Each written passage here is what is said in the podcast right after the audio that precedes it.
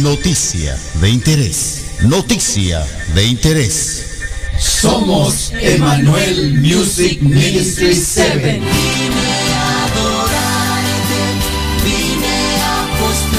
Y te invitamos a que escuches Radio Joven Adventista. Como el día busca el sol y el Radio Joven Adventista, transmitiendo el Evangelio de Jesús para el mundo entero. las 99 dejó en el aprisco. Y por las montañas. Baja su aplicación escribiendo RJA Radio. Visita su página web jovenadventista.com. Visita su muro en Facebook escribiendo RJA Radio.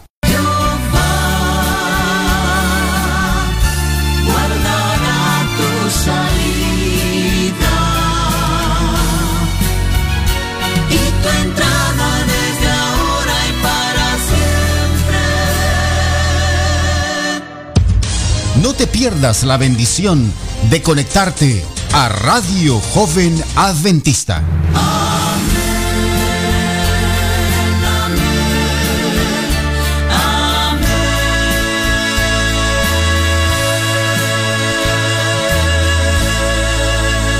Bienvenidos a este programa.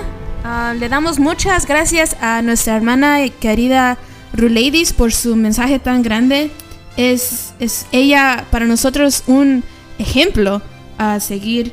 um, que después de sus cirugías grandes todavía aquí está sirviendo al Señor todos los días, a veces dos horas, sino en sus ediciones especiales.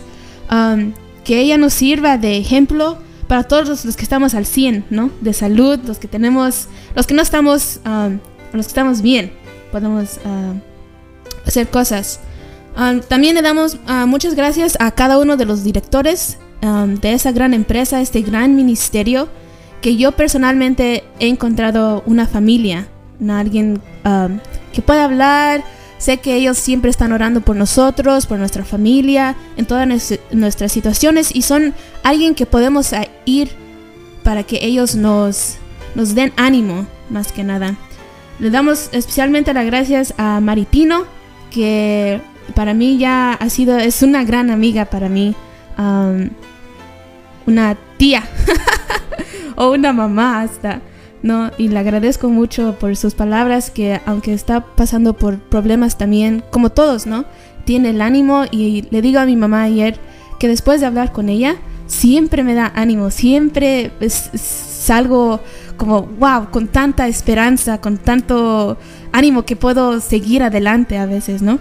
Um, pero ahora, um, si inclinamos nuestros rostros, si podemos, o nuestras manitas en oración, ah, vamos a pedir a Dios que esté con nosotros. Querido Jesús que estás en los cielos, santificado y glorificado sea tu santo y bendito nombre. Jesús, te queremos dar gracias este día por todas las bendiciones que nos has dado y las bendiciones que van a venir hacia nosotros. Te damos gracias porque las oraciones que ya has contestado ya están en tus manos, Señor. Y que a veces cuando no salen las cosas como queremos nosotros, sabemos que todo está en tu plan. Um, que tú estás al frente de todas nuestras vidas y que nomás nosotros nos falta el paso de fe para tomar y estar en, tu- en tus planes. Te pido por todos los enfermos, Jesús, que los cuides a ellos y que los bendigas y que nos des ánimo en toda nuestra vida, ah, en todos nuestros momentos más difíciles, que nos ayudes y te damos gracias por el amor y la misericordia y el perdón que nos ofreces y el gran premio que al final es, es estar ahí en tu presencia. Te damos gracias por todo esto en el nombre de Jesús. Amén.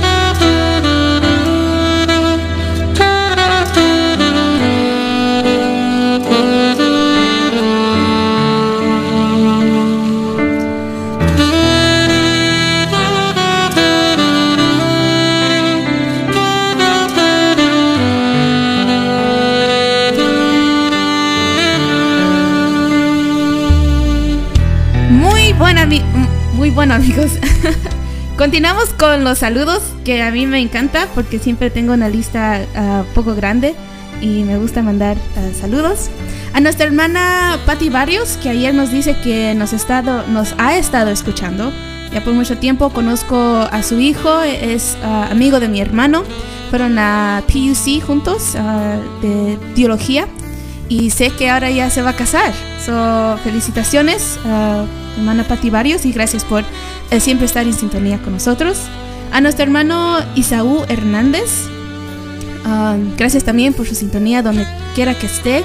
Um, a nuestra hermana Capi López ah, de Los Ángeles, una ciudad que para mí es, es lo máximo. No me gusta ir a visitar ya porque hay mucha gente y mucho tráfico, pero es un lugar ah, ideal, ¿no? Es bonito el clima, siempre a 75.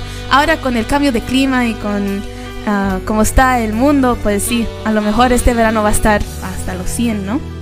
Um, a nuestra hermana Vale, a Nubi, a Yoli Mayo, al hermano Artemio, que creo que es de Stockton, donde vamos a ir hoy.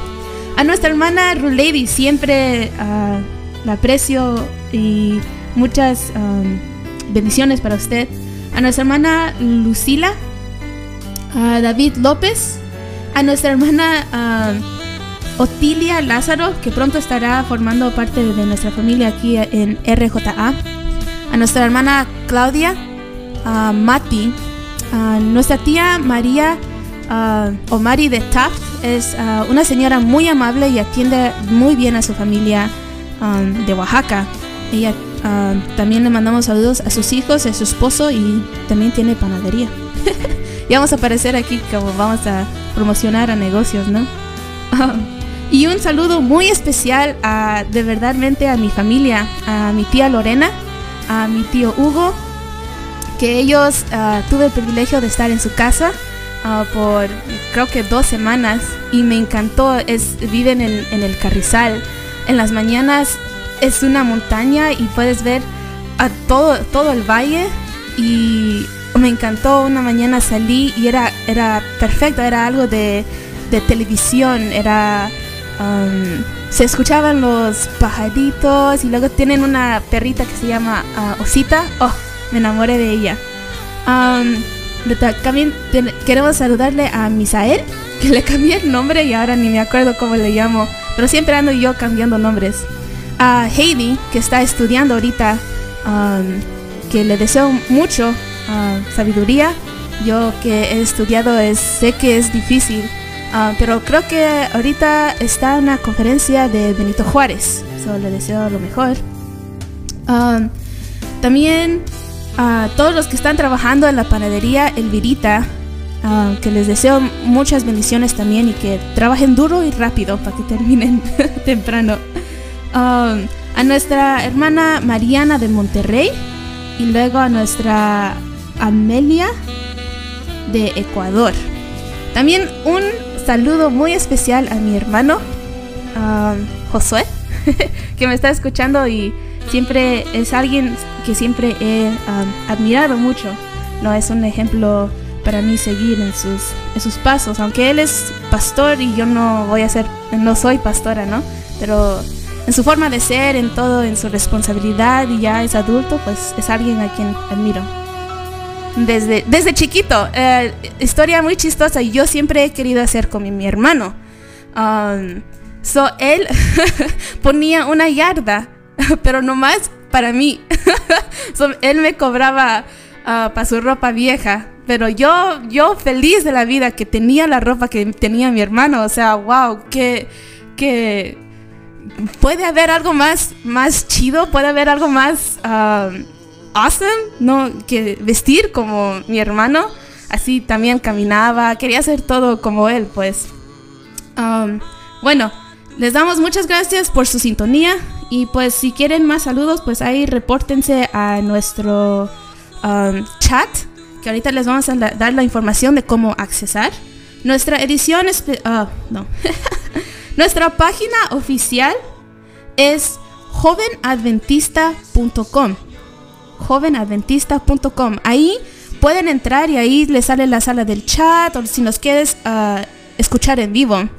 También, ah, si quieren directamente entrar a nuestra sala de chat, es jovenadventista.com slash chat.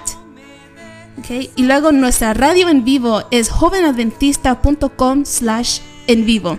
Hasta tenemos una página de Facebook y es facebook.com slash radio JA. También hay, ah, pueden llamar si viven en los Estados Unidos, Puerto Rico, Hawái y Canadá. Hay, hay tres números. Hay el 641-793-5986. Y el otro número es 605 781 13 o no, 781-3312.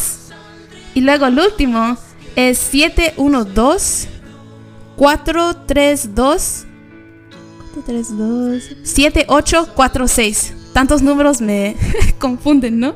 Y también, si quieren, ah, también hay una aplicación, ahora que ya no se hace nada ah, por... ah, ya ves que los, la gente como yo, mm, milenia, no, no nos gusta llamar, hacer llamadas de teléfono. So, también hay una aplicación que es TuneIn y ahí nos puede escuchar también sin tener que hacer ninguna llamada o, lo que sea. Si por el miedo de, oh, alguien me está escuchando, lo que estoy haciendo, lo que sea, um, pues ahí puede tomar um, su aplicación.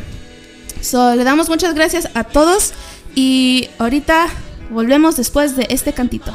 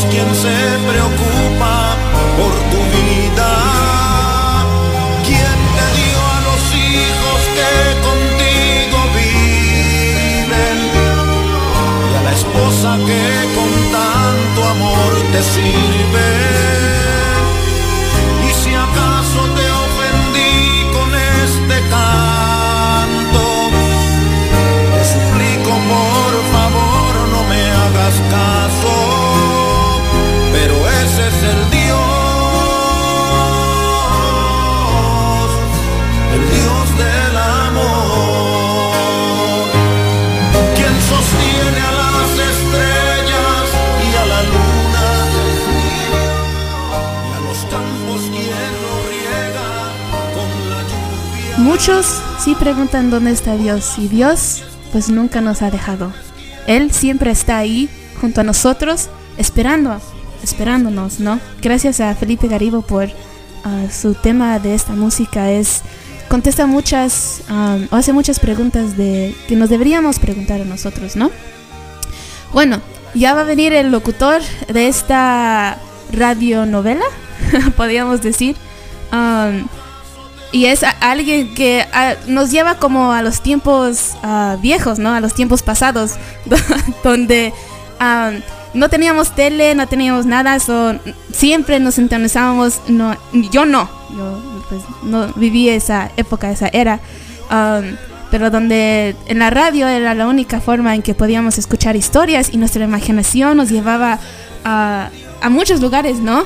Um, y las historias nos ayudaban en nuestras vidas también. Oh, oh, creo que me parezco a esa niña, ¿no? Pues, oh, me está hablando a mí. Pues a lo mejor esa historia también nos ayude en nuestra vida.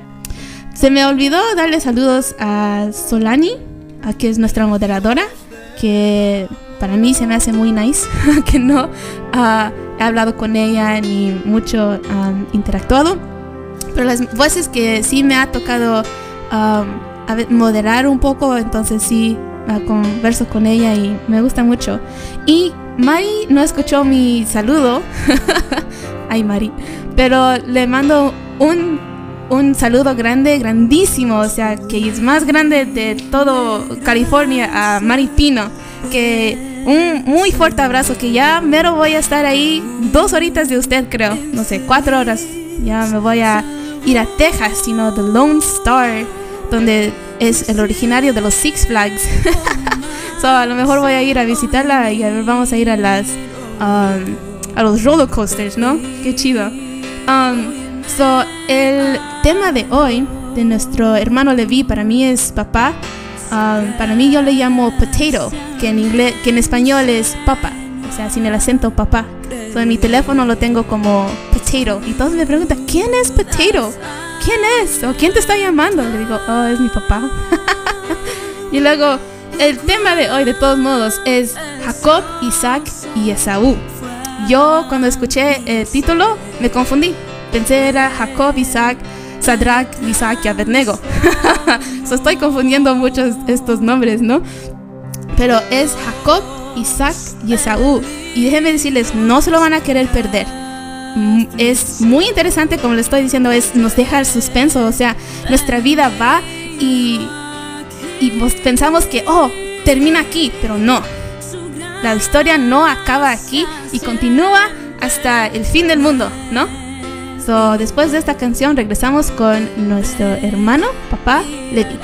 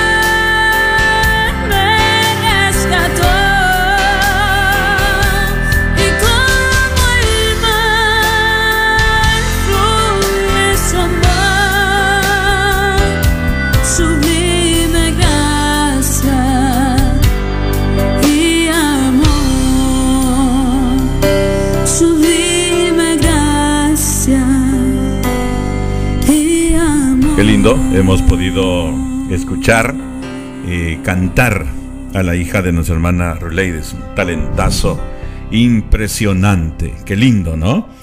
Poder eh, apreciar las letras, la inspiración. Y de igual manera me quedé sorprendido cuando me enteré de que también la salud de ella, de nuestra artista, eh, no estaba del todo bien. Y dije, no puede ser.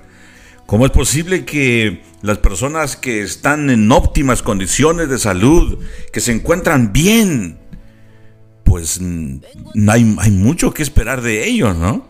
Y personas que están delicaditas de salud, están glorificando al Señor, llevando adelante eh, la palabra de Dios, dando palabras de ánimo en cantos, en temas, en pensamientos. Increíble.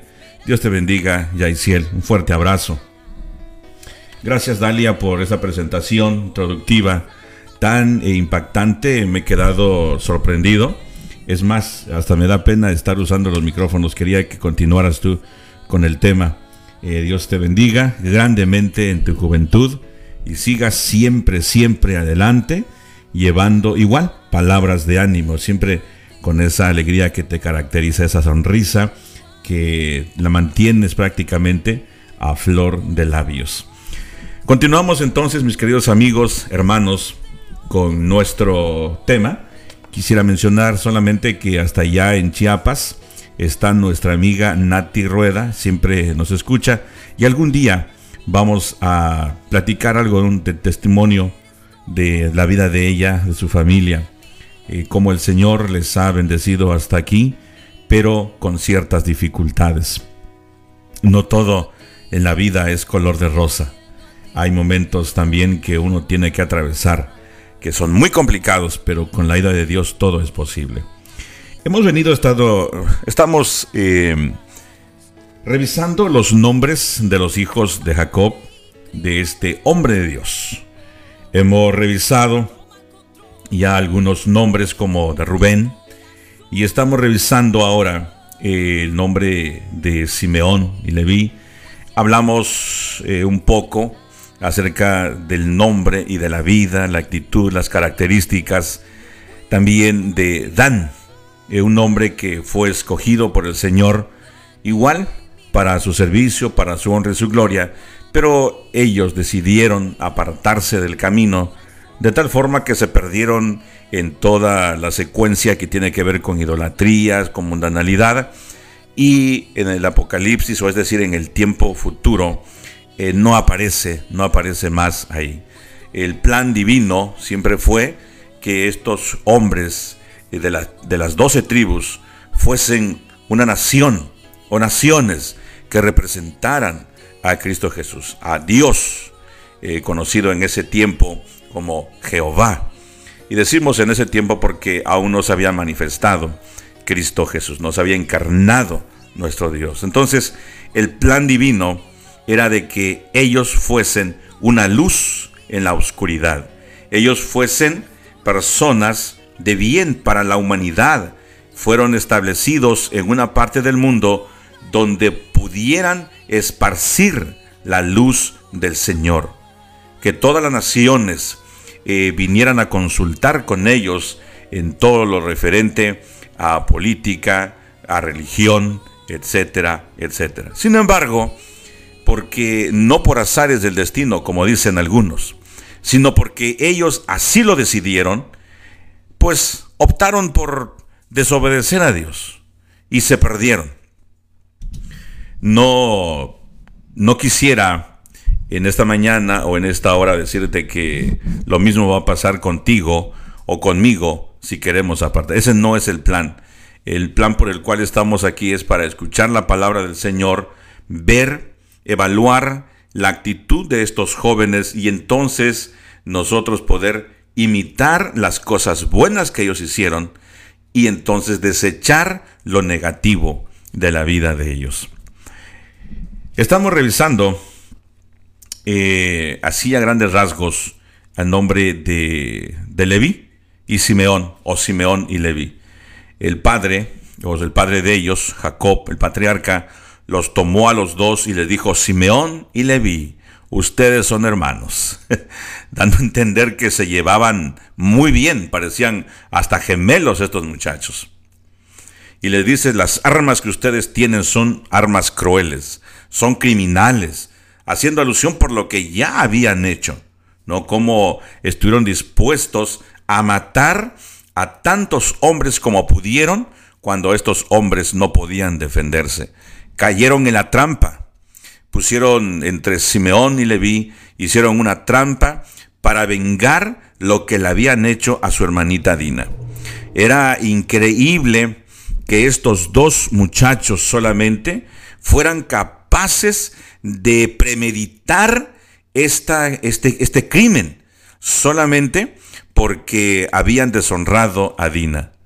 Dina, pues fue responsable, de cierta manera, de todo este crimen, porque ella no tenía que ir a la ciudad, allá donde estaba Siquem, donde estaban aquellos hombres que prácticamente la deshonraron.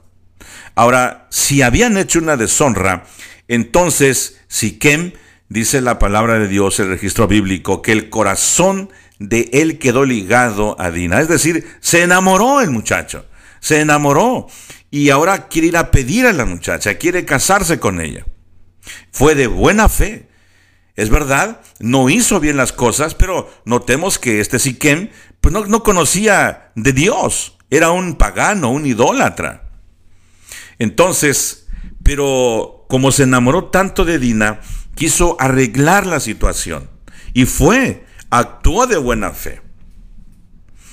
Los hermanos, al enterarse, los hermanos de Dina, Simeón y Levi, al enterarse de lo que había sucedido, entonces planearon matar a este hombre. Y no solamente a Siquem y a su padre, sino a toda la gente, a todos los hombres de allá de Siquem.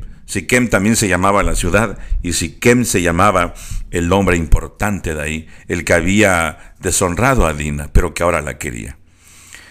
Y alguien nos preguntaba en estos días, ¿qué culpa tenían estos hombres, los hombres de Siquem, de eh, haber sido muertos de esta manera tan cruel a traición? Qué responsabilidad para Dina, ¿no? Pero como decimos nosotros en un, en un español común, no se vale. No se vale. Es decir, Simeón y Leví usaron la religión para entonces llevar a cabo sus criminales planes. Y así lo hicieron. Por eso cuando Jacob habla con ellos y les da la bendición patriarcal, eh, les dijo, las armas de ustedes son criminales. Eh, pero yo los esparciré, dijo, dentro de la nación.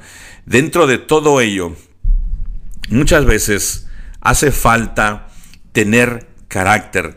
Y no estoy diciendo que tener un carácter para matar a las personas, pero sí para quitar aquellas asperezas, para limar asperezas, como se dice, hablar con la gente cuando están actuando mal. Tener ese valor de mirarle a la cara a las personas y decirles, estás actuando mal, estás haciendo mal estas cosas. Mira, mi experiencia me ha enseñado que esto no debe hacerse. Por lo cual, el patriarca sabía bien todo ello y le dio esta responsabilidad a Simeón y Levi. Simeón fue el hombre que después de algunos, de algunos días, de algunos meses, se quedó allá en Egipto. Es decir, vendieron a su hermanito José y cuando llegó el momento del encuentro, Simeón tuvo que quedarse en la cárcel, no por sugerencia, sino por orden de José, para que trajesen a su hermano Benjamín. Y él se quedó ahí. Y obviamente los que hemos eh, revisado esta historia, nos damos cuenta que estuvo dispuesto a quedarse. Antes de recibir la bendición de su padre, antes de todo, él, no lo iba a hacer. yo, no me quedo aquí. Yo, eh, aquí me van a matar. Esta es una nación eh, pagana, es extranjera. Ah, el faraón son crueles, se son considerados como dioses. Yo no me quedo pero él estuvo dispuesto a quedarse para que trajesen a su hermano Benjamín.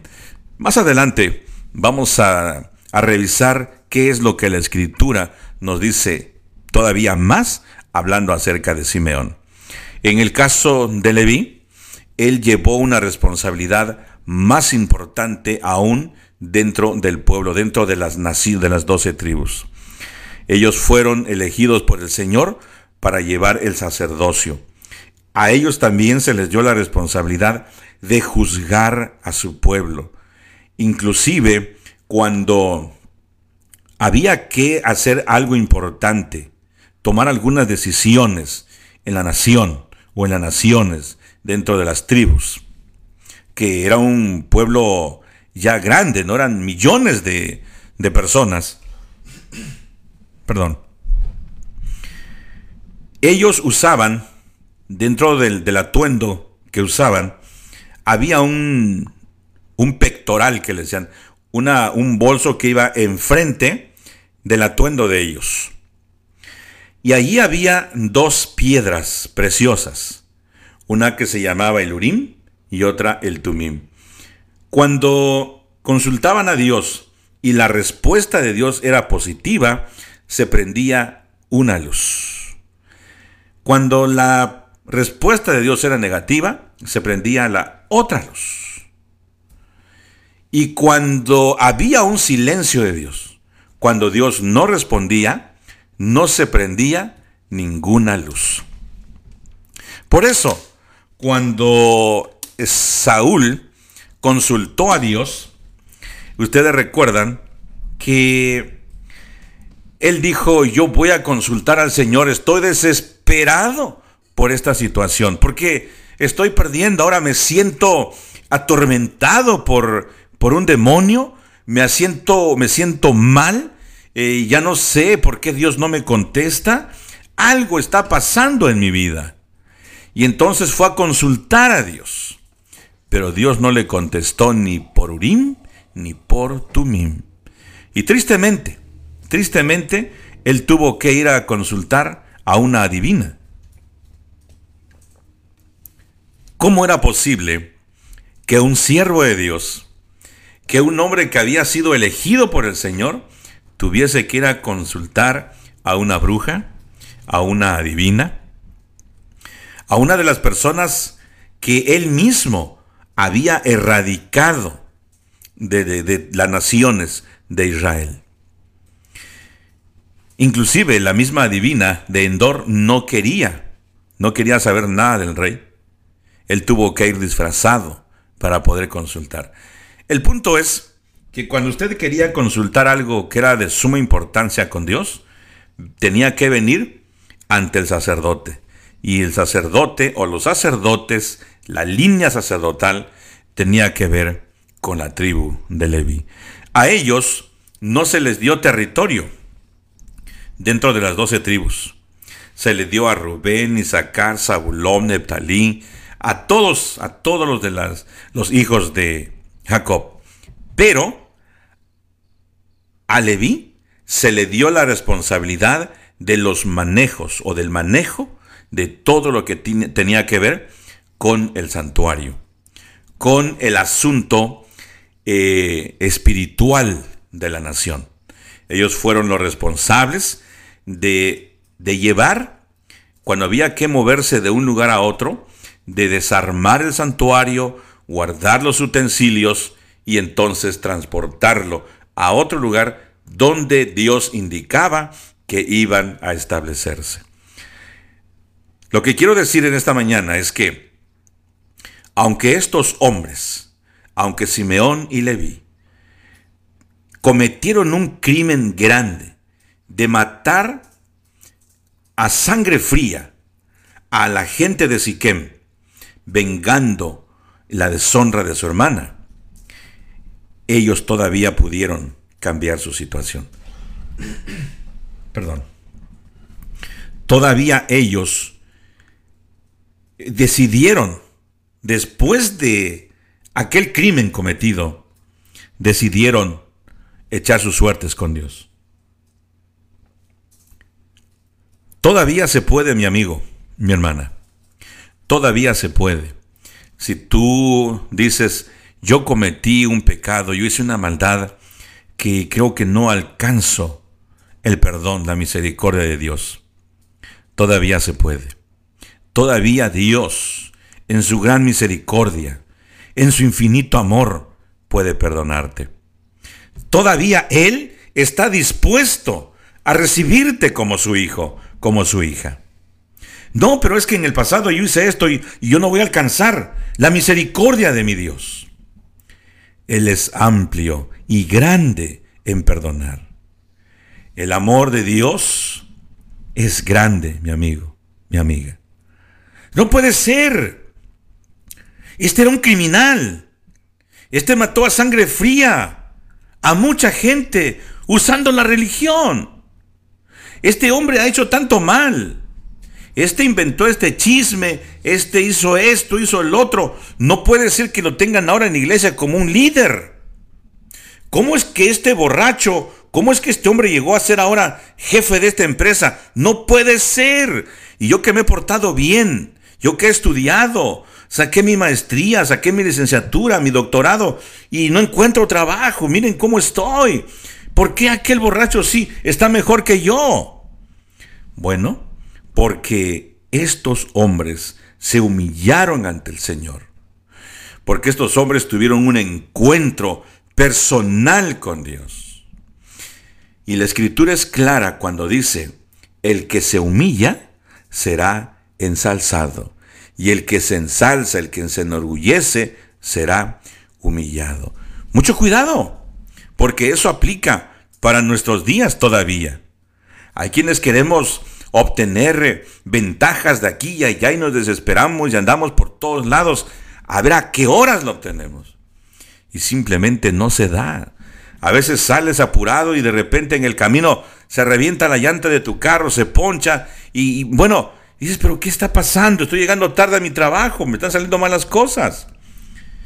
Y alguien dice, no, pero pues es que eso les pasa a todos. Sí, a todos nos pasa. Pero depende de nosotros con qué ojos miramos cada adversidad en la vida. Todos los que estamos en este mundo vamos a pasar dificultades. Así hayas nacido en una cuna de oro o hayas nacido, como dijo alguien, en un petate. No hace la diferencia.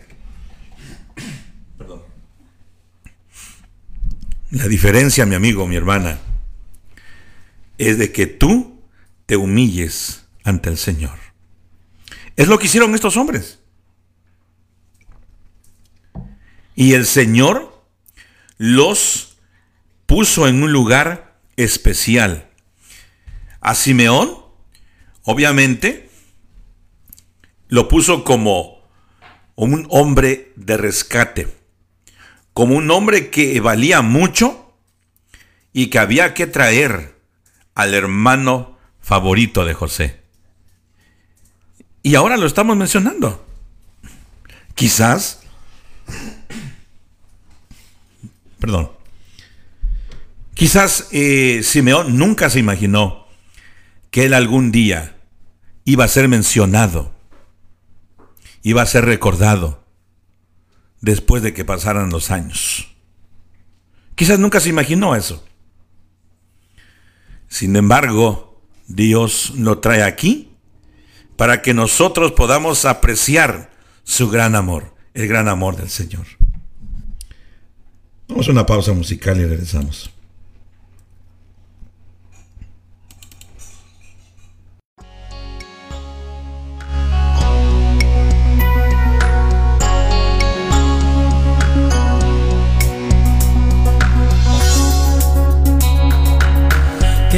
Pierdo la esperanza ni la fe de que pronto me volverá a buscar. Que cuando pasa la tarde y el sol se oculta, llega la oscuridad.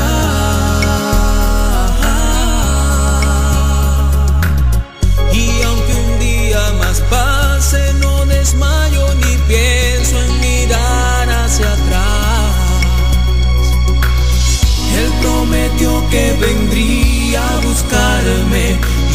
como su hijo fiel espero. Sé que mi Cristo vendrá, yo le esperaré hasta el día en que vuelva yo fiel le seré.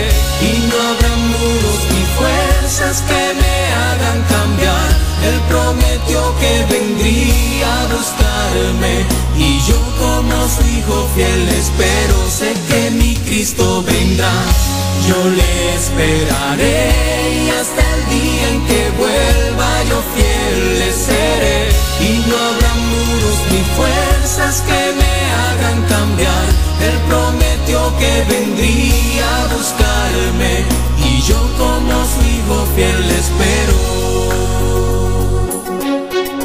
Dudas por qué de aquel que te dio vida en una cruz. Te dio el perdón y su salvación por medio de su luz. Te envía sus ángeles que te cuidan noche y día. ¿Cómo no creer en mi Cristo? No importa cuántos sean los días, sé que mi Cristo vendrá. Yo le esperaré hasta el día en que vuelva yo fiel le seré. Y no habrá muros ni fuerzas que me hagan cambiar.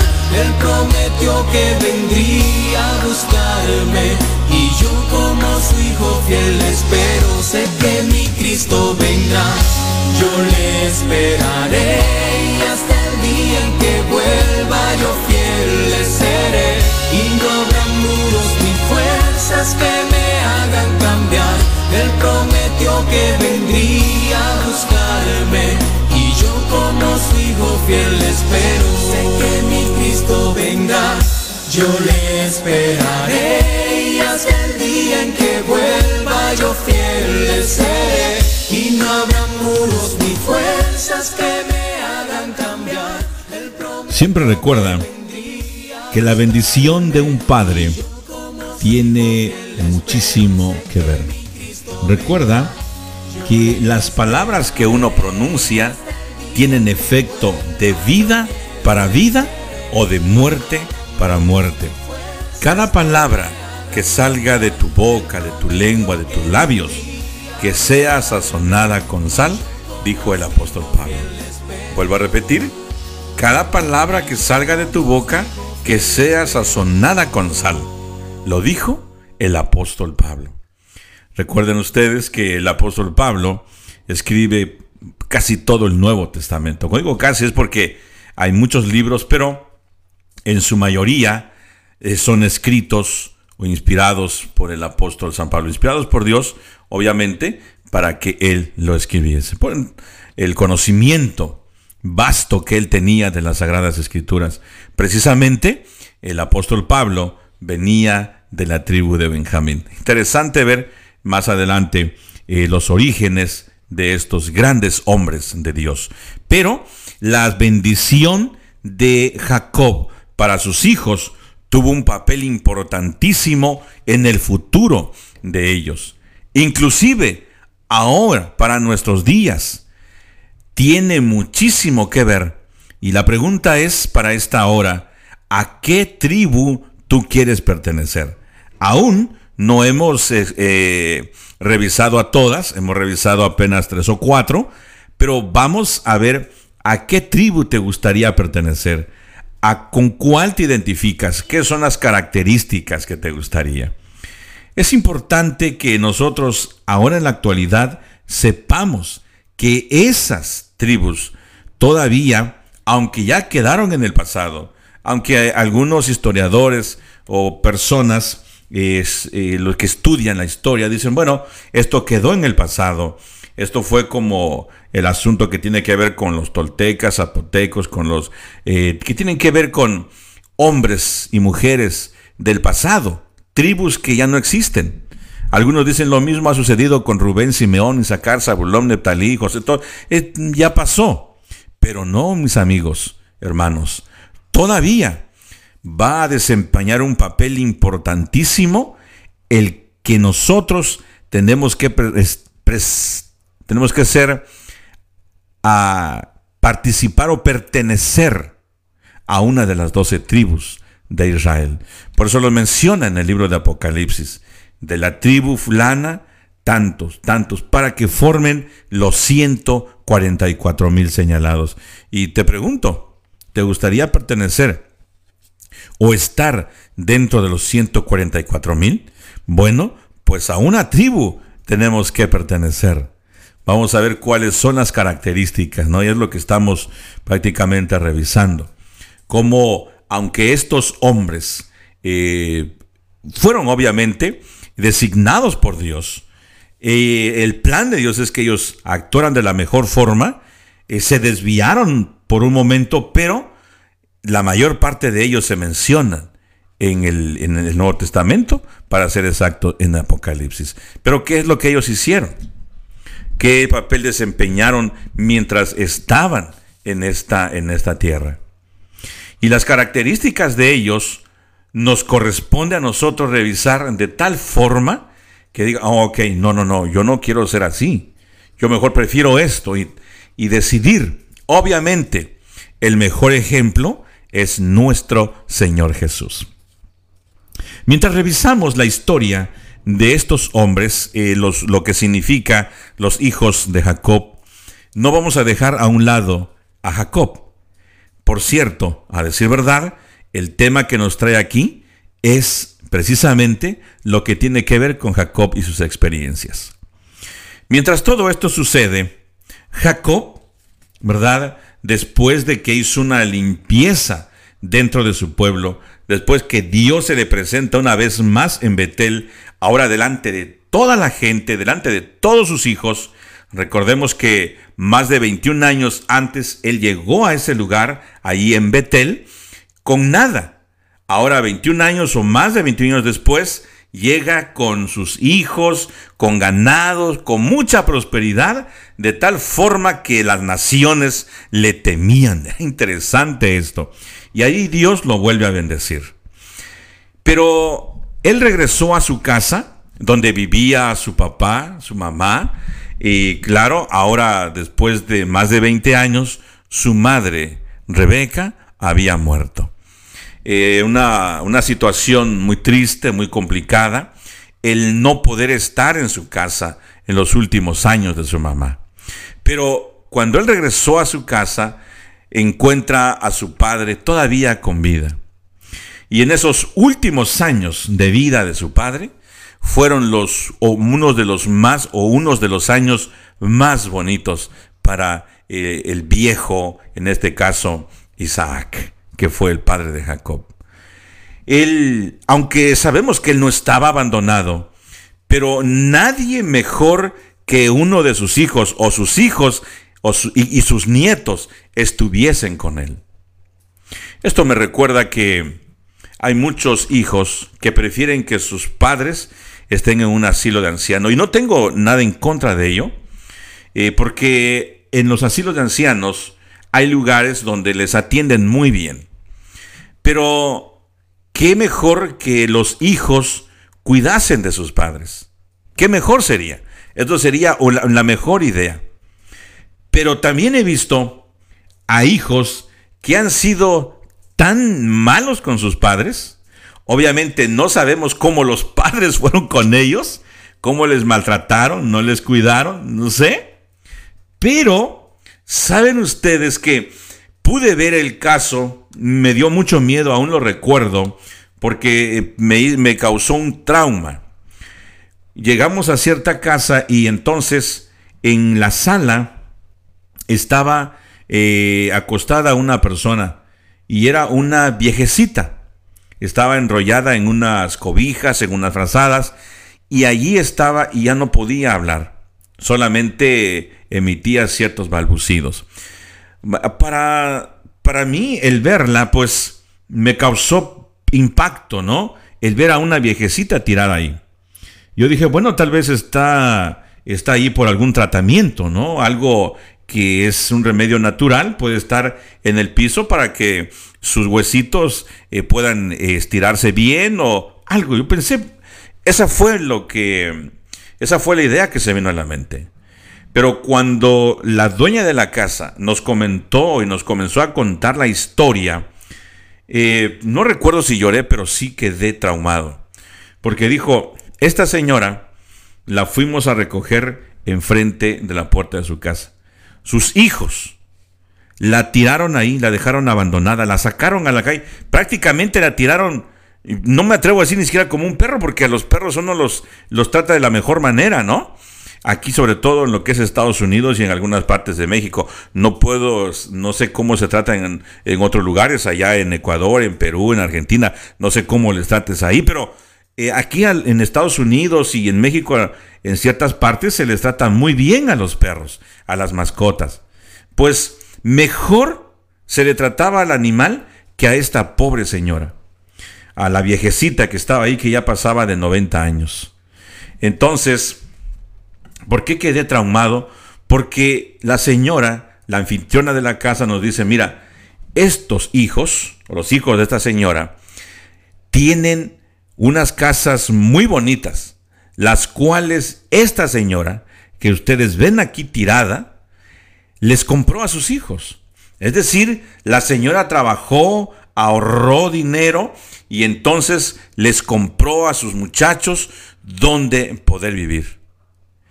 Y ella pensaba que sus hijos, cuando ella ya fuera viejita, sus hijos iban a turnar en cuidarla.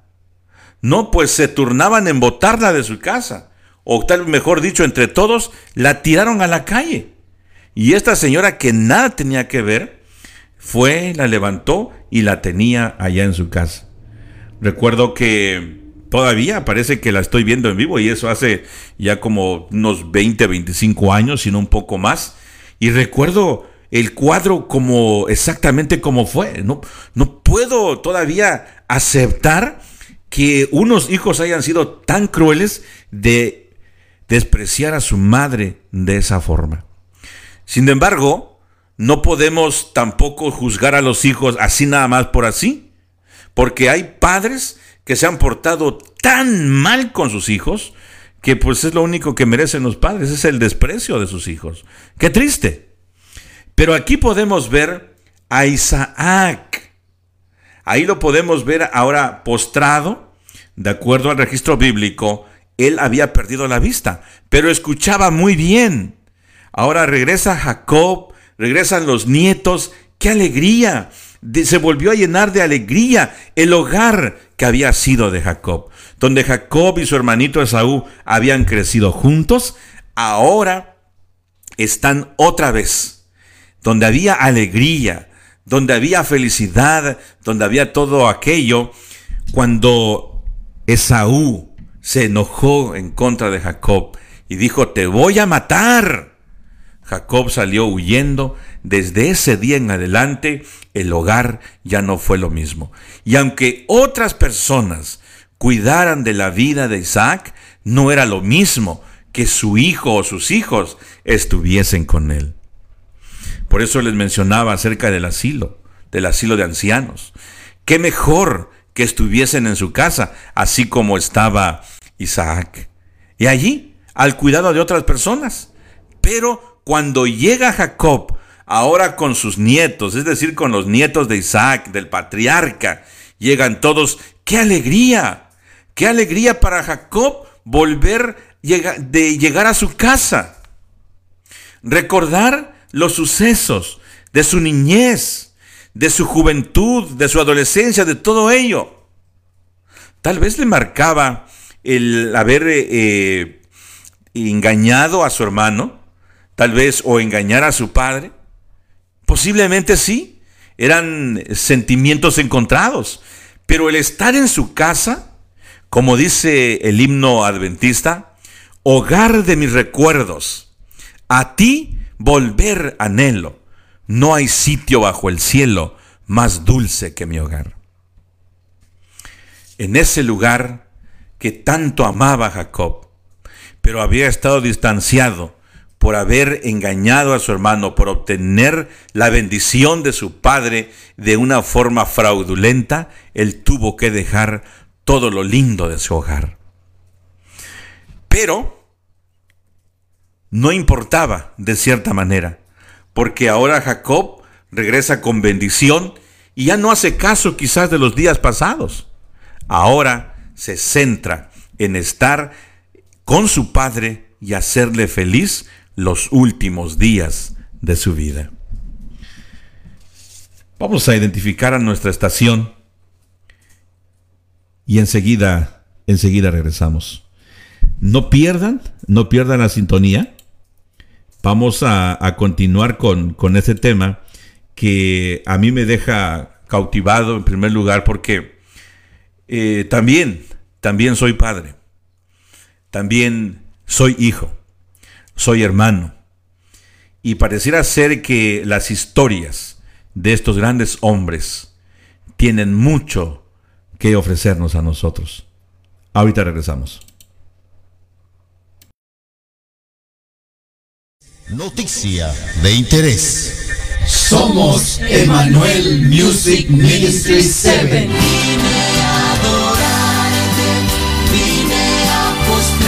Y te invitamos a que escuches Radio Joven Adventista. Como el día busca el sol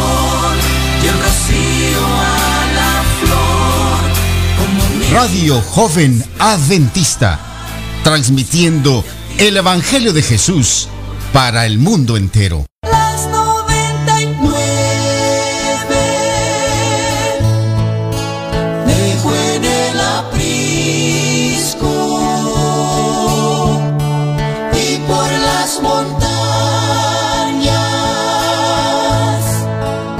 Baja su aplicación escribiendo RJA Radio. Visita su página web jovenadventista.com. Visita su muro en Facebook escribiendo RJA Radio.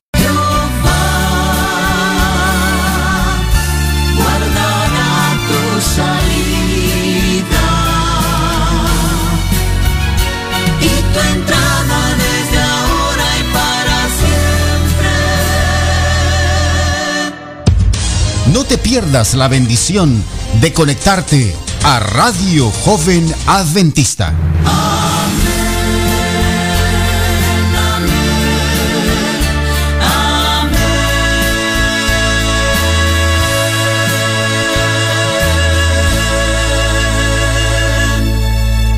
Conmigo a aquel hogar, ven conmigo a aquel hogar, ven conmigo a aquel hogar celestial. Ven conmigo a aquel hogar, ven conmigo a aquel hogar, sí aquel hogar celestial. Habrá gozo, en, el hogar, dicha, en el hogar, habrá gozo dicha, en el hogar celestial. Habrá gozo en el hogar, dicha sí en el hogar, dicha en el hogar celestial, celestial. Oh, sí que hogar glorioso tengo más allá del sol. Sí que hogar glorioso tengo más allá del sol. Sí que hogar glorioso tengo más allá del sol. Más allá del más allá del sol. Sin más, Sin más, sin más, sin más, allá del sol. Sin más, sin más, sin más, sol. Sin más, sin más, sin más, sin más, sin más allá del sol. más allá del sol. Oh, guía, guía, guía, guía, guía. Señor, guíame al hogar, aleluya. Señor, guíame al hogar, aleluya ven, ven, ven, ven, ven, ven, ven, conmigo a aquel hogar, ven conmigo a aquel hogar, ven conmigo a aquel hogar celestial, ven conmigo a aquel hogar, ven conmigo a aquel hogar, sí aquel hogar celestial, celestial. Yo voy a dejar mis cargas. Jamás yo sufriré, jamás yo sufriré, jamás yo sufriré. Libre seré de cargas. Jamás yo sufriré, ya no habrá más dolor. No, no, no, no habrá más dolor. No habrá más dolor. No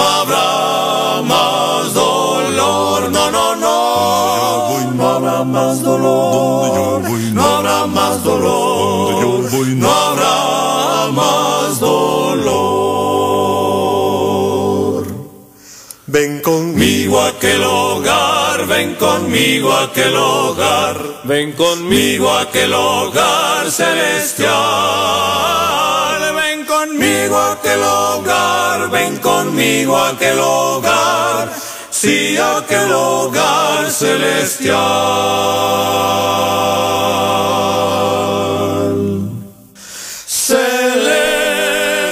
Celestial. Wow, o sea, hay que ir a ese hogar celestial. Todos, ahorita todos estamos ah, separados por- en las formas, ah, en los diferentes lugares donde vivimos. Algunos vivimos en California, otros en Texas, en hasta ah, Ecuador, ¿no? Colombia, no sé si es eh, Argentina, España. O sea, yo estuve en España, en Barcelona, que hace un mes, ya ha pasado más de un mes que he estado, que fui a, a visitar a, a mi amiga allá en Barcelona. O sea, son 10 horas de vuelo, um, o 12 a veces, ¿no? Y un día todos vamos a estar juntos en el hogar celestial. So, tenemos aquí que trabajar, echarle ganas, ¿no? Ponerlos nuestras pilas cada mañana. Um, que sí, las pilas se gastan, pero Dios siempre está ahí para renovar nuestras fuerzas, ¿no? Porque también los jóvenes se cansan. Um, lo que me ha gustado más de los temas de mi papá o lo que me ha impresionado más es la historia de Lina. O sea, mm, me resuena o no mm, me puedo identificar totalmente, totalmente, ¿no? Pero creciendo en un, en un hogar cristiano, cuando fui al colegio, cuando fui a la escuela um, pública aquí donde vivimos en Shafter, vi a muchos... um, muchas ah, cómo vivían su vida y dije, oh, ¿cómo es que vivirán ellos? O sea, um, les dicen, oh, voy a ir con mis amigas y luego se van con, con el chico, ¿no? Con sus papás. Y yo siempre he sido honesta con mis papás. O sea, les digo, oh, voy a ir con, con mi amiga, vamos a ir a comer. Oh, ok. Ah, hasta a veces me hacen ah, track en mi teléfono. Eso no les puedo mentir tampoco, ¿no? les digo, oh, voy a ir a, a Bonds o voy a ir a, a comprar algo y pues no me puedo dar la escapadita, ¿no? Pero, o sea, es una lección para, para mí, para todas o para todos, ¿no? Que a veces lo que vemos o como, como dice el dicho, la curiosidad mató al gato. pero luego hay otra ah, segunda parte a ese dicho, pero le doy muchas gracias a Dios por la forma en que me um, crecieron. Eh, me enseñaron mis papás estas historias nos sirven para nosotros no hacer, no cometer los mismos errores, ¿no? Um, pero ahorita vamos a regresar con los um, saludos y se agregaron más. Um, te queremos dar un saludo a nuestro hermano Javi, el esposo de nuestra querida Ru Ladies, uh, que siempre está en sintonía y gracias. A Nubi, a mi tío Álvaro, que ahí está con sus, uh, con sus hijas, que me caen muy bien. me recuerdan a mí cuando era chiquita. Siempre andaba yo um, en la iglesia, no ponía mucha atención, pues no entendía mucho, ¿no? Y siempre me, dicen que yo iba y les pellizcaba a, to a todos los que tenían uh, medias a todos los que tenían medias les pellizcaba, como que le quería romper la media. so, todos, hasta creo que alguien vino reciente a mi casa y dijo, oh, que no voy, a no voy a usar medias porque ahí está Dalia. Todavía me va a seguir eso, ¿no? Pero no, uh, ya no, ya no pellizco, ya no, ya no pellizco y pues nunca mordí. so, um, pero sí, me recuerdan mucho, era um, un desastre en la iglesia. no siempre andaba rotando por las, uh, por las sillas, ¿no? Um, también se agregó nuestro querido hermano Pasito, Pasito Matías, que está haciendo shopping ahí con su, para su comida tailandesa, que a mí me encanta mucho. No he probado cómo hace su comida, pero sí aquí hay um, muchas comidas um, de, tailandesas y a mí me encanta el, el fried rice. Um, también a nuestra hermana Mati, uh, gracias por sintonizar. Uh, a, al hermano Capi, um, que es de West Hollywood. Creo que no sé si he visitado esa iglesia todavía. Uh, hay muchas en Los Ángeles. Aquí, hasta en Bakersfield, hay muchas hispanas y no he ido, creo que a todas. So, imagínense, en Los Ángeles nomás se conoce más la central, el Hollywood, um, la hispanoamericana. Um, so, son las iglesias que yo he conocido muy bien. A nuestra hermana Adelaida y tenemos un cumpleaños a nuestra hermana Jocelyn. Le deseamos muchas más bendiciones en este año que que cumplió y que Dios la guíe y le dé muchos, muchos, muchos años más de vida felices, ¿no? Feliz, no felices como vamos a estar felices todo el tiempo, pero con la paz y la tranquilidad que Dios está con nosotros. También a nuestro hermano Gerson Ortega, uh, que nos escucha y gracias por su sintonía y gracias por su sintonía a todos. A ver, aquí vamos a checar en el chat a nuestra querida Amelia, Amel, Amel, de Ecuador, a Lucila, a Alex o Ajex, creo que es Alex, um, Jocelyn, Mati uh, y Adelaida. Muchas gracias por su por su sintonía y todavía me están escuchando mis tíos en, en, el carrizal. So, todavía les mando un buen saludo. Uh, me dijo mi tío que le saludara a Osita y a su mamá. y, al, y al Wiki. Ese perro me gustó tanto. me encantó. Um, pero ahorita regresamos después de otra uh, corto musical.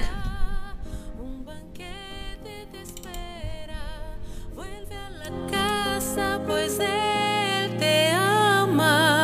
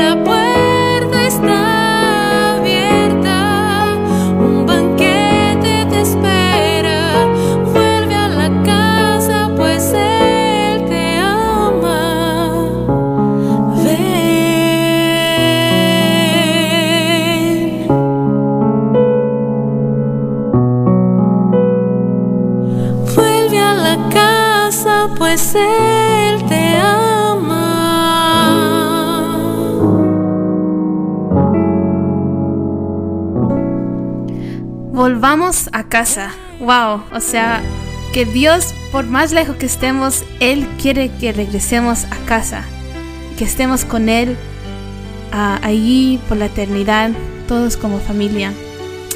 Qué esperanza y qué gran gozo nos da. Pues aquí Paz cruelmente me mandó una foto de, de ah, su arroz, es ah, arroz con piña y mani. qué malo. no he comido todavía, no he desayunado. Pero gracias y gracias a todos por ah, el apoyo que nos dan. Y bendiciones. Ah, y está, ahora sí, oficialmente está escuchando mi hermano. So, ah, saludos, Josué. Yo le llamo Meño porque nunca pude decir su nombre bien. Y pues ahora todos le llaman Meño. Emanuel. Por su nombre es Josué Emanuel Hernández, ¿no? Y yo no pude decir Emanuel. Él ah, so, siempre le decía Meño.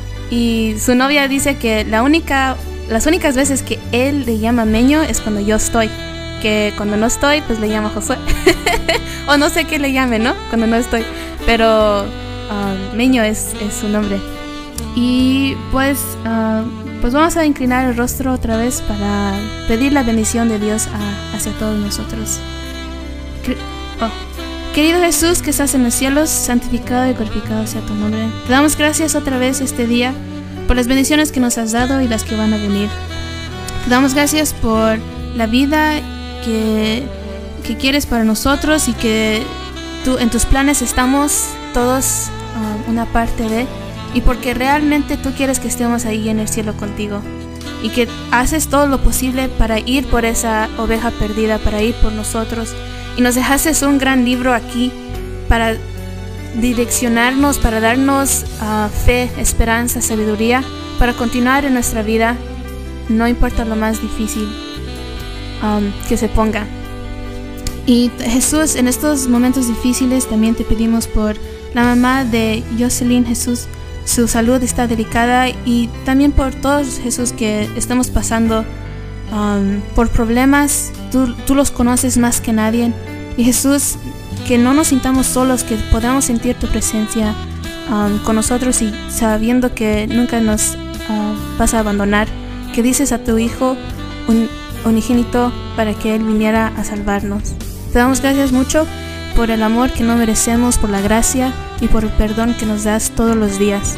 Que sabemos que al regresar tú nos vas a aceptar así como tal y como somos. Te damos gracias y te pido por um, mi papá, mi hermano Levi, que continúa con su con sus historias, que nos sirvan de bendición, de lecciones, Jesús, y que nos guíen también en nuestra vida. Te damos gracias por todo y por toda la familia radial aquí en RJA, que ha sido una bendición para todos nosotros. Te pedimos todo en el nombre de Jesús. Amén.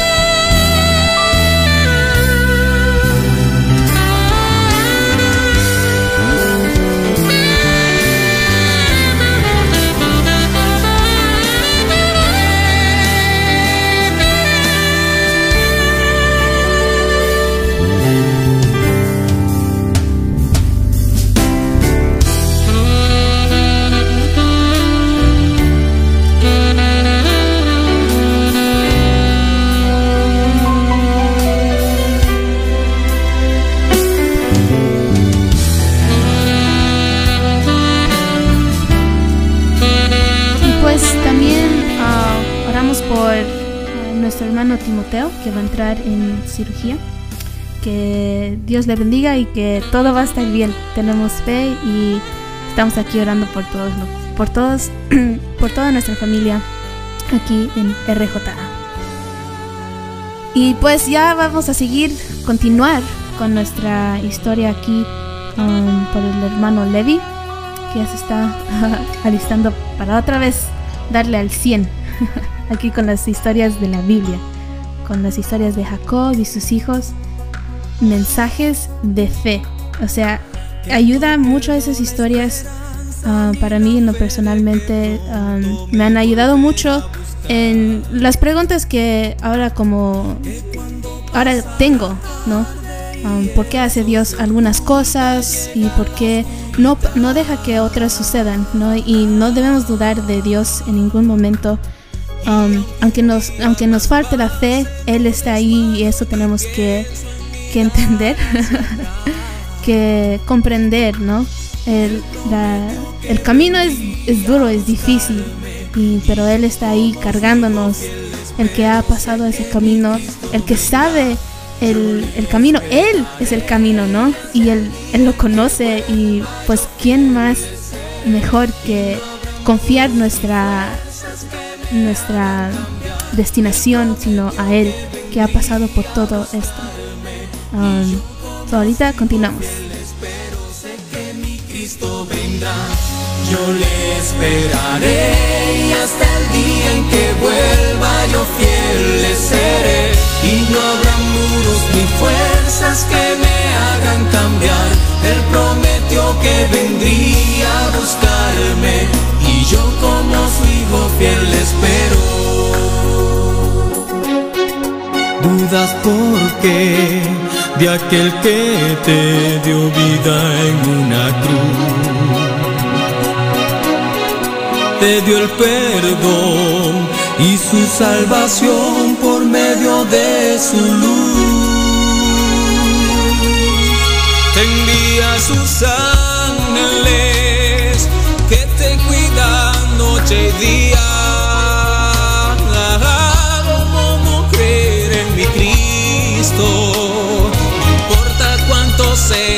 sé que mi Cristo vendrá.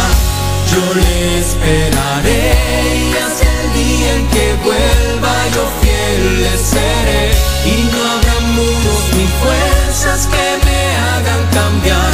Él prometió que vendría a buscarme y yo como su hijo fiel espero. Sé que mi Cristo vendrá. Yo le esperaré y hasta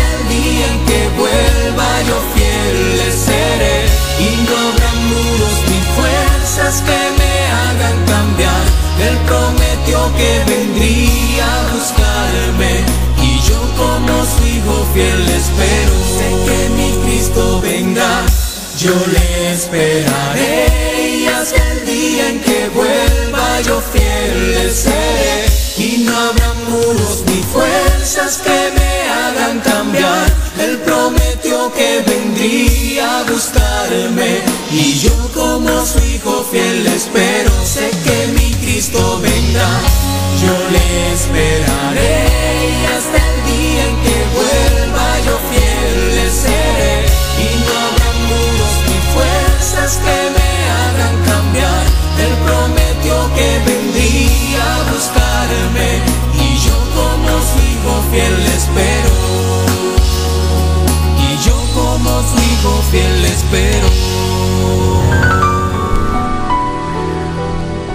Muy bien amigos, vamos entonces a continuar con el tema de, de hoy. Eh, estamos en una edición especial de Mensajes de Fe y vamos a seguir hablando acerca de Jacob cuando está en casa una vez más. Ahora no está mamá, ahora han pasado los años, su padre Isaac se encuentra mucho más viejo, ya está llegando a los 180 años de edad. Es decir, él murió a los 180 años, Isaac.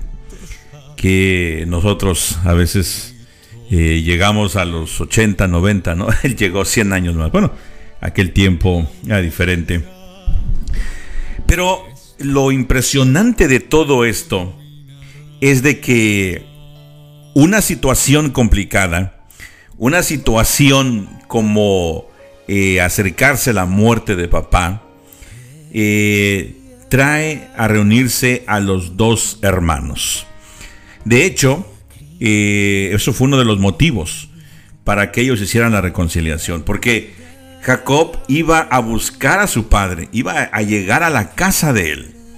Entonces, Esaú lo estaba esperando. Esaú sabía que allí iba a llegar tarde o temprano. Pero Esaú tal vez no se imaginaba que el mismo ángel, el mismo Señor, le avisaría y le dijera, no le vayas a hacer nada mal a tu hermano. Yo estoy con él. Y claro, Esaú, aunque fue un muchacho que se descarrió del camino, aunque era un hombre bandolero y era tremendo, y quiero hacer un paréntesis aquí, pareciera ser que en la, Biblia, eh, sobre todo eh, en las escrituras hebreas o hebraicas, la forma que ellos escribían era en forma de prosa o en forma poética. Y siempre se destacaban dos, los dos, eh, podríamos mencionar como dos polos opuestos, ¿no? Eh, ya lo mencionamos en una ocasión, pero vale la pena recordarle una vez más. En el hogar, obviamente había el esposo y la esposa, y había dos hijos, en este caso refiriéndonos a Jacob y Esaú. Y entonces Jacob era el bueno, Esaú era el malo. Está la luz y está la oscuridad. Están las tinieblas, está el día. Y, así sucesivamente. Ustedes van a encontrar que es eh, muy rico, eh, hay mucha riqueza gramatical cuando revisa usted personalmente con tiempo las Sagradas Escrituras en su totalidad, pero más cuando se refiere a estos hombres de fe como los que estamos hablando en esta ocasión. Siempre entra un estilo poético para describir la historia, para describir el tema, eh, en el caso de la bendición que Jacob pronunció a sus hijos, todo en forma poética, inclusive usando los ejemplos de algunos animales, de algunos reptiles, de, de algún tipo de ganados como los caballos, como los burros, como las siervas, ¿verdad? Siempre haciendo alusión a algo comparativo. la escritura de ese tiempo era muy amplia y muy rica. Algunos piensan que en el pasado las escrituras que se hacían eran en piedra y que eran así muy rudimentario y que casi nadie entendía. Eh, están un poco equivocados, tal vez no del todo, porque generalizan, ¿no? alguien que tal vez no sabía escribir, alguien que no sabía leer, pues así algunos garabatos y, ya. Pero la mayor parte de ellos, inclusive los jeroglíficos, ¿verdad? Eh, eh, tenían mensajes muy profundos, de tal forma que se necesitaban o se necesitan en la actualidad expertos para que ellos entonces puedan descifrar cada jeroglífico, cada escritura. Es interesante. Bien, cierro aquí entonces el paréntesis y continuamos. Eh, Isaac llega a la edad de 180 años y entonces sus hijos llegan también allí a estar cerca de él. Porque ahora eh, el padre, el patriarca, el viejo, el abuelo ya va a morir. Y entonces había que estar ahí haciendo acto de presencia. Eh, veintitantos años después, no puedo asegurar, digo veintitantos porque no, no tengo una o no hay una algo exacto en cuanto a medir este tiempo. Podrían ser 23, 25 o un poquito más, un poquito menos de años con exactitud para decir, ¿no? Cuándo es que regresa Jacob y está otra vez con su padre. ¿Cuántos años habían pasado, sabemos que él trabajó siete años por cada esposa y siete años por el trabajo, allá de 21 años. Pero en su regreso a casa, no sabemos con exactitud cuántos años, pero estaban allí reunidos. Y como decíamos hace un momento, el, el tiempo, los días más hermosos o parte de los más hermosos de la vida de Isaac fueron los días antes de morir. Porque llegó toda la familia, tanto los hijos de Jacob como los hijos de Esaú. Era enternecedor para el padre, es decir, para Isaac, tener a sus dos hijos juntos. Más de veintitantos años antes, esto no hubiera sido posible. Quiero decir que Jacob salió huyendo de Esaú cuando se entera que lo quiere matar. Y no era por algo sencillo. En la actualidad, la bendición de un padre, pues, eh, tiene mucho que ver, tiene mucho significado. Eh, dependiendo de cada familia, ¿sí? Eh, hay familias donde los padres ni siquiera hacen acto de presencia. Entonces los hijos lo último que quieren es escuchar alguna bendición o pronunciación de alguna palabra sobre sus hijos. Es más, cuando los padres llegan, los hijos dicen, yo me voy, yo me salgo, porque yo no tengo padre. Fue triste para mí escuchar de labios de un gran amigo, precisamente de allá del Perú, cuando él eh, llegó a California y él me platicó su vida. Nos sentamos, tuvimos tiempo para conversar y él me decía, yo tengo a mis padres biológicos aún con vida. Pero sabes, los que me criaron, los que, los que yo tengo recuerdos de ellos que estuvieron conmigo, los que me daban de comer, los que me dieron estudio, escuela, preparación, ellos ya murieron. Y por eso me vine a este país, porque los extraño mucho y siento que estando lejos ya no... El recuerdo lo voy a tener, pero sé que estoy lejos y pienso que todavía ellos viven ahí. Pero mis padres biológicos, ellos sí viven. Y entonces mi pregunta fue inmediata, ¿no? Bueno, ¿y por qué no te quedaste con ellos, con tus padres biológicos? Y él me dice, no, es que cuando yo los necesité, ellos no estuvieron conmigo. Inclusive me dio algunas características de cómo sus padres biológicos lo describían a él.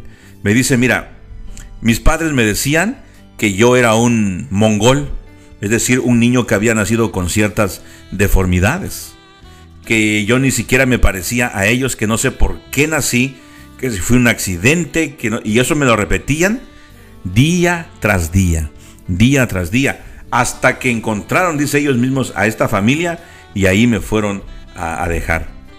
Ahora dice que soy un profesional, ahora que he trabajado en, en la política ya mismo de Perú, ahora mis padres biológicos me reclaman como hijo. Me dicen, hijo, pero...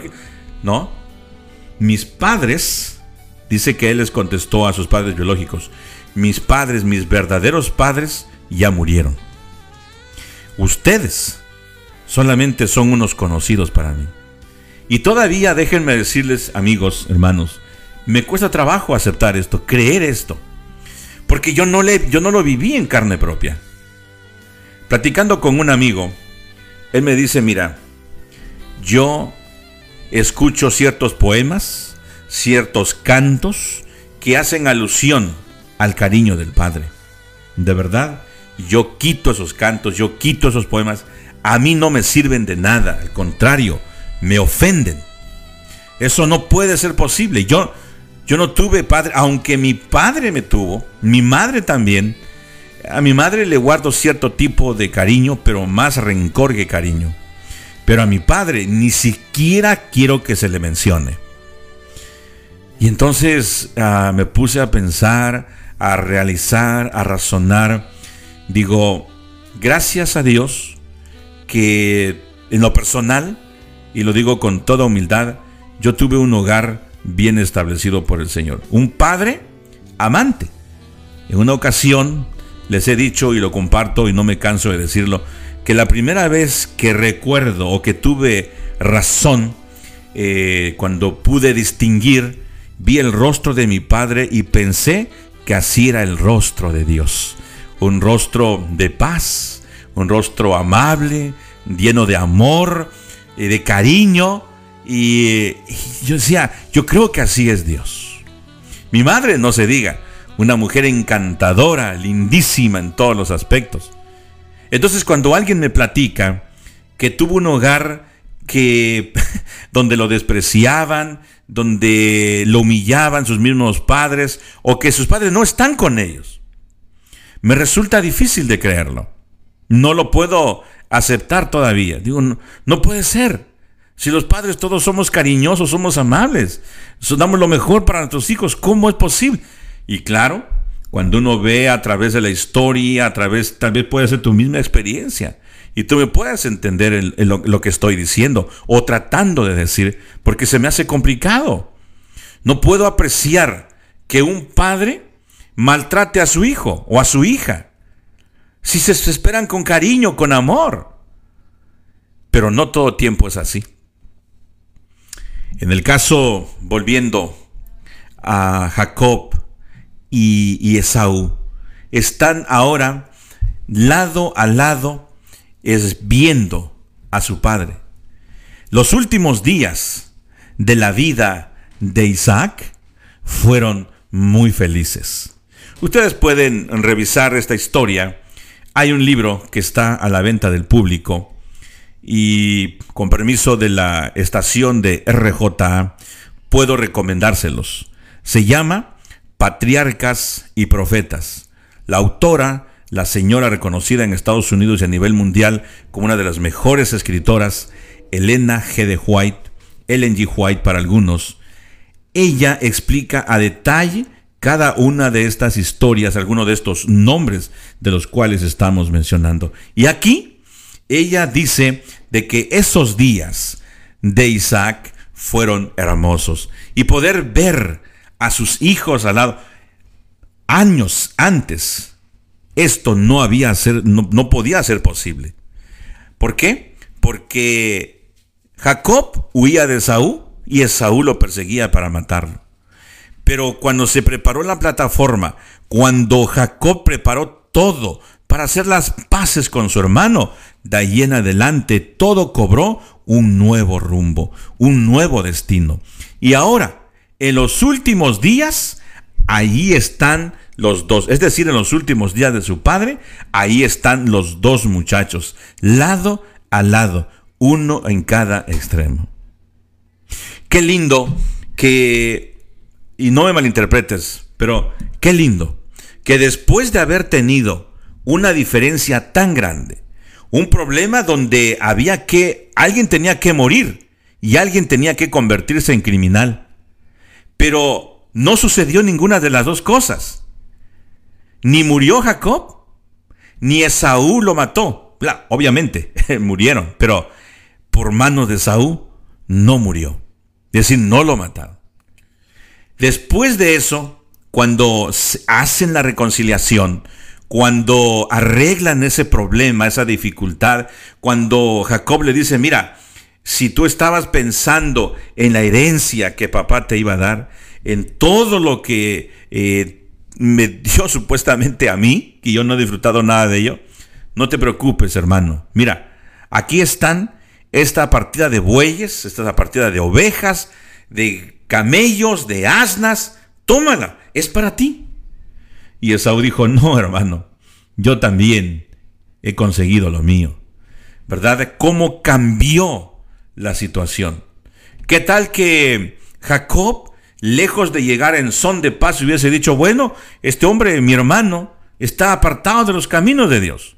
Es un hombre temerario, vagabundo, anda de pueblo en pueblo, mira cuántas mujeres tiene, hijos regados por todos lados. Es un tipo que deshonra a Dios.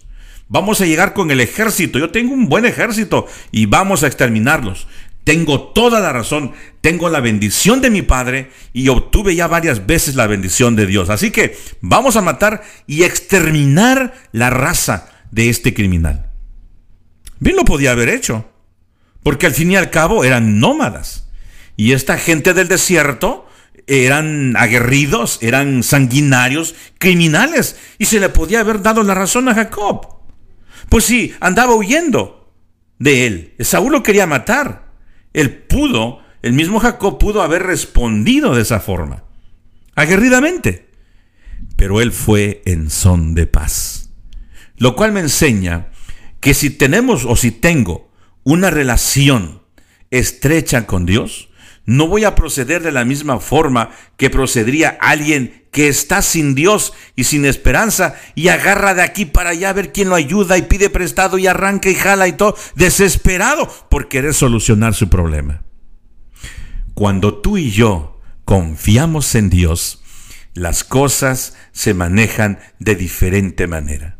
Hay una esfera, una plataforma diferente. Estás en son de paz, donde hay angustia, donde hay dificultad. Miras las cosas desde otro punto de vista. No es que uno se haga el disimulado, el loco, como dicen por allá en el sur. No, ahora uno mira las cosas de diferente forma. Y no es que uno diga, bueno, yo le dejo las cosas a Dios que haga lo que quiera. No, sino lo que hacemos, lo hacemos porque le hemos pedido a Dios su dirección.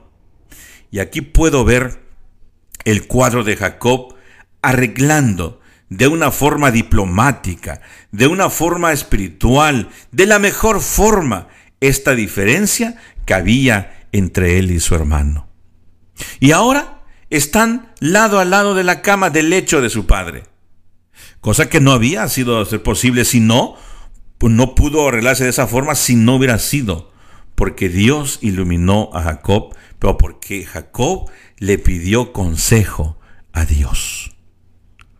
Y ahora están los dos al lado de su padre. Para algunos que no están muy familiarizados con, con esta historia, con estos mensajes de fe y de esperanza, ¿quién era el padre de Jacob? ¿Por qué tanto, eh, tanto protocolo? ¿Por qué había que arreglar la situación con Esaú? Es, decir, ¿por qué había que arreglar este problema interfamiliar? ¿Por qué? Porque había que estar al lado del Padre. ¿Y quién era el Padre? Era un patriarca, el patriarca Isaac. Uno de los eh, patriarcas, de los patriarcas más famosos, de los tres que se mencionan, me imagino eh, que también se mencionaba en el Nuevo Testamento cuando los hombres de Dios, entre comillas, iban a iniciar alguna sesión de algún programa, había alguna reunión, eh, un evento, siempre mencionaban a estos tres grandes hombres. Y decían, Dios de Abraham, Dios de Isaac y Dios de Jacob. Estos hombres eran los principales patriarcas del pueblo de Dios. Y entonces, Isaac fue el hijo de la promesa. El nombre de él significa risa. Ustedes recuerdan cuando no podían tener los padres de él, no podían tener hijos. Y llegó el Señor, el mismo Dios, a visitarlos a su casa, a la casa de Abraham y Sara y ya eran avanzados de edad. Y le dice, dentro de un año, cuando yo regrese, ustedes van a tener a un niño. Y, y, Sara, que estaba en la recámara o posiblemente en la cocina, por ahí no estaba en la reunión de los hombres, ella se rió. A ella le dio risa. o no puede ser. Una mujer de avanzada edad puede todavía tener un hijo. Esto no es posible. Bueno, pues para Dios no hay nada imposible. Porque ella quedó embarazada y tuvieron al hijo de la promesa, al hijo deseado. Llegó este niño, este hijo, a la casa de ellos, a alegrar la casa, la campaña, la cabaña de esta, de esta pareja de ancianos. Qué lindo pudo haber sido aquello porque el Señor le extendió la vida a Sara y le extendió la vida también a Abraham, muchos más años. A grado que Isaac fue pedido como una ofrenda para el Señor. Y aunque Isaac eh, cometió algunos errores por ahí, de todas maneras, él fue llamado el hijo de la promesa, el hijo deseado, el patriarca, el patriarca de Israel. Pero ahora pasaron los años, y está postrado en cama, esperando la muerte. Me, da curiosidad y también un poco de, risa. Eh, bueno, no es, no es una risa burlona, tómenlo por el lado amable. Cuando el pastor Huillón hace mención a esto y dice, hablando acerca de la muerte, tengo una estadística y no falla. De 100 personas, de 100 personas que están vivas aquí, el 100% va a morir. Tiene razón. Esa estadística no falla. Y aunque estos hombres fueron los elegidos de Dios, fueron los patriarcas y de cierto modo también profetas del pueblo, murieron. Les llegó el día en que tenían que morir. Lo cual me da a entender a mí que tanto el malo como el bueno van a morir. Pero lo más importante de todo ello es estar a cuentas con nuestro Dios. Es estar bien con nuestros amigos e inclusive tratar o haber hecho arreglos con nuestros enemigos. Porque qué triste que uno de tus enemigos ha fallecido, ha muerto, y tú ni siquiera hiciste ni siquiera el intento por arreglar una diferencia. Y no sé si tú has pasado la experiencia, pero quizás te estoy hablando o recordando a ti algo que obviamente te ha sucedido. En la misma iglesia, en la misma agrupación, en la misma compañía, donde hay dos personas ya hay problemas donde hay 20, 50, 100 o 1000 personas, pues obviamente es más grande el problema, más grande la dificultad o las dificultades, porque ya uno interactúa, uno se roza con muchas más eh, mentes y formas de pensar. Y por ahí le caíste mal a alguien. Y por ahí la empresa o los dueños, los patrones, eh, te subieron eh, de puesto. Eh, fuiste delegado por alguna situación más importante. Y bueno, el Señor te ha bendecido. Y eso ha provocado en personas que han tenido más años en la iglesia, en la compañía, en el trabajo, y entonces ellos creen que porque son ya más antiguos allí, ellos tienen la capacidad o para ellos era el mérito de ascender en una posición. Sin embargo, eh, no siempre es así. A ti te pusieron, tienes un año en la empresa, meses, y te, y te subieron el sueldo y te pusieron en un lugar elevado. Y causó enojo, envidia de los que ya han tenido muchos años ahí. Ahora, tú sabes que había ese problema. Tú sabes que algo no estaba bien, o sabías que algo no estaba bien. Y por alguna razón, uno de ellos muere. Una de esas personas muere. ¿Cómo te sientes? Que pudiste haber arreglado la situación con esa persona y más si se trata de un pastor, se trata de un compañero de la iglesia, de un compañero de universidad. Y tú no arreglaste la situación con él. Qué triste. Porque ahora vas y compras flores y los ramos más grandes y tienes palabras y compones poemas para decir en el sepelio. Pero, ¿eso de qué sirve? Quizás para callar tu conciencia.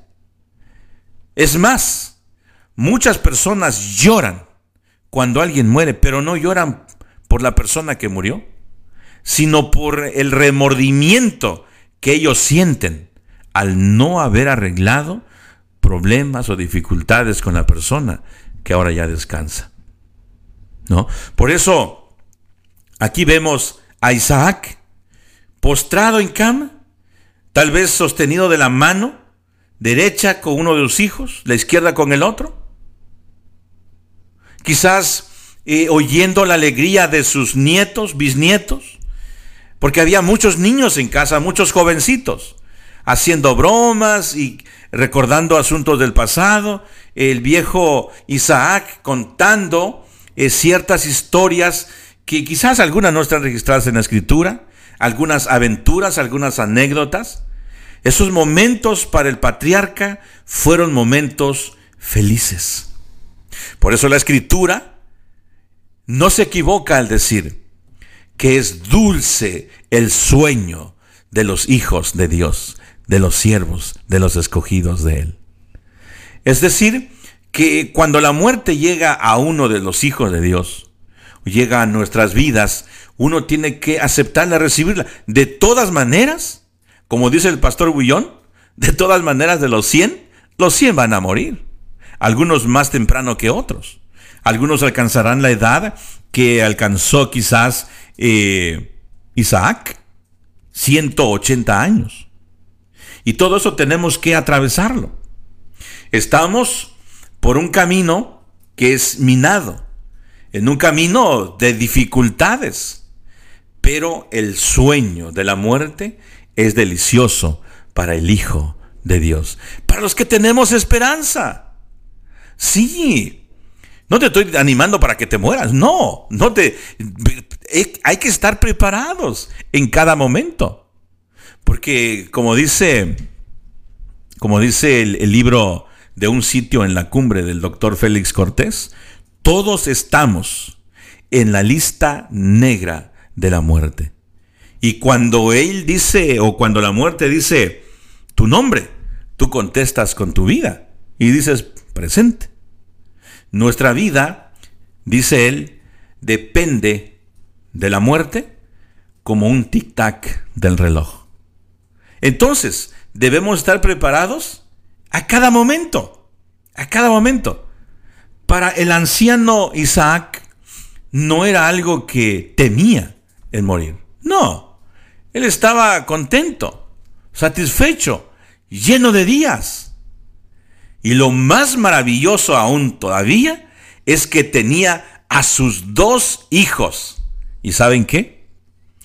Eran gemelos. Esaú y Jacob. Ahí estaban, gemelos, pero muy distintos. Porque ustedes han visto que hay gemelos que uno mismo los confunde. De paso, a una, bueno, la novia de mi hijo, iba a decir una de las novias, pero no. La novia de mi hijo eh, tiene una hermana, es una gemela, y de repente cuando vienen cambiando las dos, digo, ¿quién será? ¿Quién es ella? ¿Quién es la otra? Se me hace difícil identificarlas, ¿no? Ya cuando están cerca, ah, ella, esta es la novia de mi hijo, ¿no? Pero en el caso de Esaú y Jacob, eran totalmente diferentes. Esaú era peludo, barbón, eh, bandolero y todo ello. Y Jacob era lampiño. No tenía barba, no tenía bigote, pero era un hombre que se dedicaba más a las cosas espirituales. De paso, déjame decirte que de patriarca Jacob, que ahora es Israel, de allí viene eh, Judá, de lo que donde vienen donde vienen los judíos. Y es es interesante notar esto, porque muchos piensan que el tener la barba y todo eso no es que yo soy un judío, pero se dan cuenta que el abuelo, es decir, eh, Jacob, era lampiño. Entonces me temo que muchos de ellos descienden de Saúl. Por eso es que algunos tienen un carácter que da miedo, ¿no? Aguerridos. Me ha tocado platicar con algunos judíos y no puedes mencionarles algo que no les vaya a gustar porque te insultan y agresivos. No, obviamente no estoy generalizando. No estoy diciendo que los judíos son así. No, no, no. Algunos. De un carácter, pero terrible. Y entonces digo, ah, este descendiente de Saúl. Y bueno, uno hace sus, comparaciones y saca sus conclusiones, pero esto no es eh, lo que dice la escritura, no solamente es una deducción de servidor. Quiero aclarar esto, ¿no? Entonces, pero estar los dos hijos de Isaac allí en el momento de su muerte. ¿Qué me da a entender esto? Quizás para Esaú, si no hubiesen, si no hubiesen arreglado el, asunto, el problema, la diferencia que ellos tenían por iniciativa de Jacob, quizás nomás hubiesen llegado en la hora de su muerte, enterrarlo y a pelear, discutir, no sé, que se escribiera de la Biblia, en la historia o de la historia de ellos en la Biblia. No sé qué se escribiera, qué detalles hubiera acerca de ellos. Pero por la iniciativa de Jacob, ahora los tres hombres están allí juntos. Están tomados de la mano. Isaac, el patriarca, Jacob, el patriarca, y Esaú, su hermano. ¿Qué diferencia si Esaú hubiese recibido la bendición patriarcal? ¿Qué diferencia si Esaú hubiese optado por obedecer a Dios antes que seguir la idolatría de las naciones, de las mujeres que él tenía? La invitación fue para todos. Incluso puedo decir que fue para Esaú y para Jacob. La invitación del Señor, es más, Él los escogió. Es más, nacieron juntos. Pero qué diferencia de caracteres. Qué diferencia en el destino que ellos hayan tomado. Si tú naciste en una iglesia, es decir, en un hogar cristiano, si tú naciste en un hogar bien establecido, y por algún momento, por alguna razón, te has descarriado, te descarriaste del camino, y estás viviendo lo mismo que Saúl vivió, es el momento de regresar. Conoces la casa, conoces el hogar, conoces los principios, sabes los valores y los has pisoteado. Lo mismo que hizo Esaú. Pero puedes volver. Todavía hay oportunidad. Si tú naciste en un hogar igual que Jacob y crees que porque estás en la iglesia, que porque no te has apartado del camino, que porque estás allí permaneces fiel a Dios y porque según tú crees que estás eh, haciendo la voluntad de Dios, la tienes hecha, yo te animo que revises tu vida una vez más. Jacob, vez tras vez, revisaba su vida. Dice el comentario que Jacob mañana y tarde hacía sacrificios. Mañana y tarde estaba en comunicación con el Señor en momentos especiales. No estoy diciendo que solamente en la mañana y en la tarde. No, él dedicaba esas horas matutinas y vespertinas para tener una comunión especial con su Dios y durante todo el día hacía las actividades que Dios le daba para que él hiciera.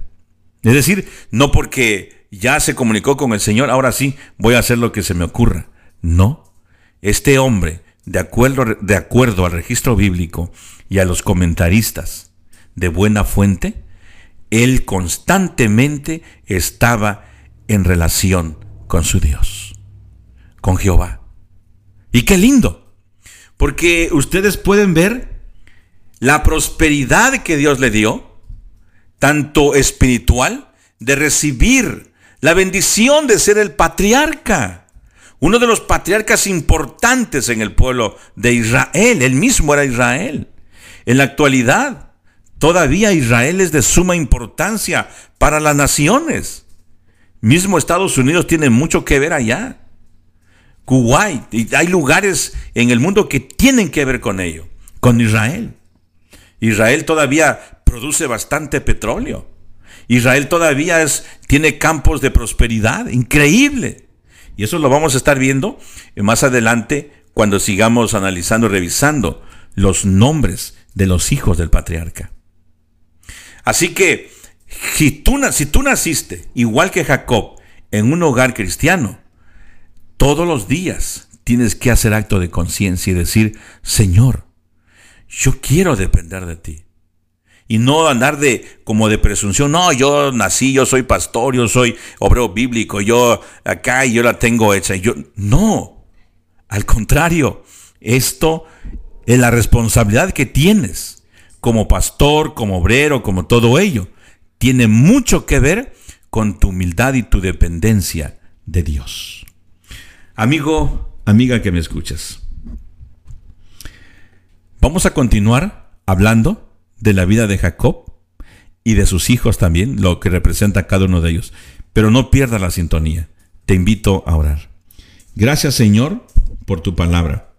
Gracias porque nos permites a través de ella aprender grandes ejemplos tuyos. Ayúdanos a seguir tu ejemplo, a seguir tus pisadas. Dirige, Señor, nuestras vidas, por favor. Sé con el programa que viene a continuación, pues lo pido en el nombre de Jesús. Amén. Amén.